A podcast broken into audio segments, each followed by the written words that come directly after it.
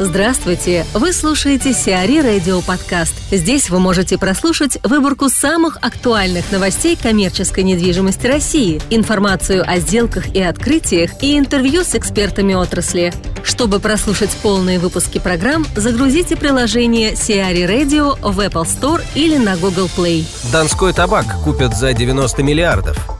Japan Tobacco покупает российский донской табак. Сумма сделки оценивается примерно в 90 миллиардов рублей. Сделка, которую планируют закрыть в течение 2018 года, позволит японской компании укрепить свою позицию игрока номер один в России. Донской табак – четвертый среди крупнейших табачных компаний в России и самый крупный табачный производитель на рынке, не принадлежащий до сих пор глобальным корпорациям.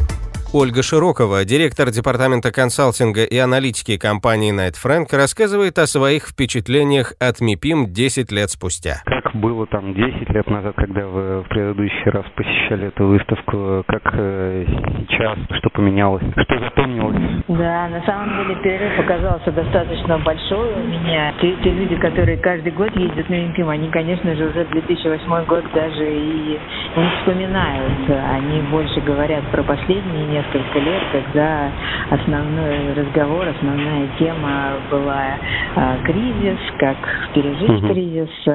Сейчас уже кризисных а, разговоров практически не осталось, но и, конечно, той бравады, которую я помню по 2008 году, э, тех фееричных э, проектов, мероприятий, абсолютно космических историй, их, конечно, на Мипиме уже нет, причем не только на э, российских стендах и на российских мероприятиях, но и в целом мне кажется, что Мигин стал более практичным, более прагматичным. Кризис повлиял на всех, э, не только на Россию.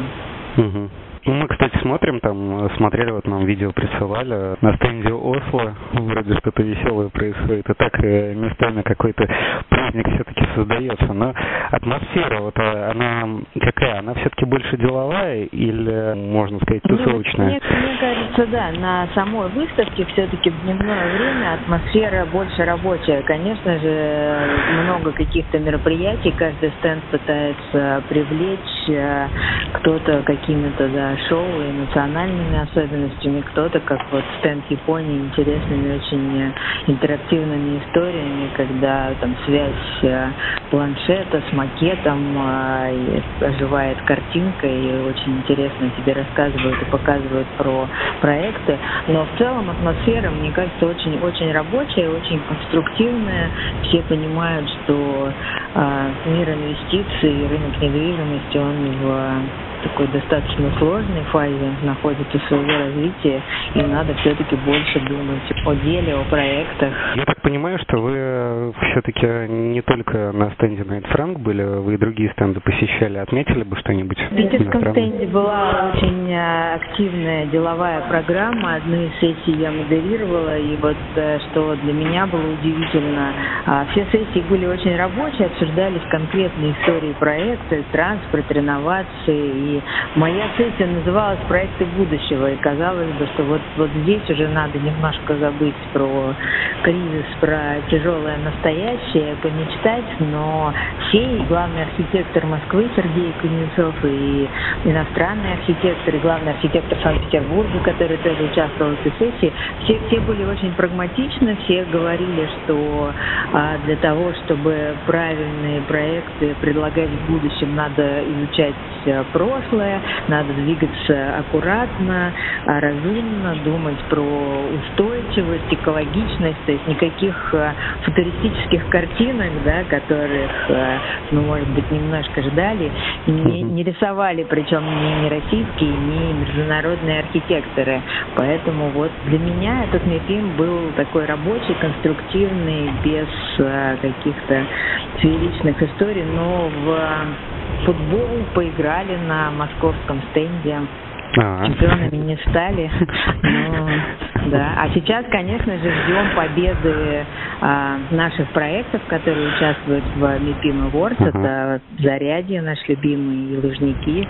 А, надеемся, я думаю, что уже осталось чуть-чуть совсем, и мы узнаем. А, Сергей Кузнецов упоминал, что ну, никто не мог предположить, уж 10 лет назад точно никто не мог предположить, что на месте гостиницы «Россия» будет парк, а на самом деле еще и 5 лет назад, мне кажется, тоже это представлялось таким э, не очень реалистичным, да, казалось, что победят объемы, победят метры, а в этом плане мы уже победили, потому что у нас есть парк, как бы к нему кто не относился. Сейчас такие не очень хорошие разговоры идут там э, насчет ну, политические разговоры. Mm-hmm. Вот, и, и выборов мы все ждем, и санкции, и британцы, Лондон, и все да. такое, да, прочее. Это, это как-то ощущается на выставке, или выставка все-таки она про бизнес, и там о политике, в общем, речи не идет? Вы знаете, безусловно, разговоры, ну, инвесторы не могут а, не замечать подобные вещи, и, естественно, разговоры идут, но основной вот контраргумент, да, у тех, кто говорит, что ну, относитесь спокойно к таким вещам. А, уж столько за последние несколько лет произошло самых а, разных событий, а, и серьезных, и ну, нелепых совсем, да, которых даже mm-hmm. предположить сложно, что вот а, так будут события развиваться, что, наверное, все-таки определенный иммунитет у тех инвесторов, которые уже работают с Россией, которые уже приняли там, истории 2014 года, 2015 года, да, а, он, он есть. Безусловно, еще раз отметили, сказали, что да, опять в нашем королевстве не все хорошо, но пошли работать дальше. То есть таких вот панических настроений, что ну вот э, все теперь, значит, э, уже окончательно, да, все развалится. Их, их, их нет. Все-таки иммунитет это штука важная. БТА получил недвижимость в США. Нью-Йоркский девелопер Джозеф Четвит подписал мировое соглашение с БТА-банком в рамках процесса, инициированного новым советником БТА Кинесом Ракишевым. В рамках соглашения экс-партнер Облязова передал банку два объекта недвижимости общей стоимостью более 13 миллионов долларов, наличный платеж на более чем полтора миллиона долларов и депозит на 23,5 миллиона. Коллиерс. Назначение. Борис Маца назначен на должность заместителя директора Департамента торговой недвижимости компании Colliers International. В новой должности основными задачами Бориса будут расширение портфеля проектов отдела, руководство брокериджем ключевых проектов департамента, а также развитие нового направления отдела торговой недвижимости, продажа земельных участков ритейлерам. Логисты готовятся к сборам. 21 марта 2018 года в Москве состоится Конгресс логистических операторов. Организатором мероприятия выступает компания ALM. Ожидается более 500 участников рынка складской недвижимости и логистики. Сиари Радио. Эксклюзивные рубрики «За и против», «Ноу-хау», «Ремейк», «Новые форматы». Слушайте в полных выпусках программ в приложении Сиари Radio. Приложение доступно в Apple Store и на Google Play. Более подробная информация на сайте siari.ru slash radio.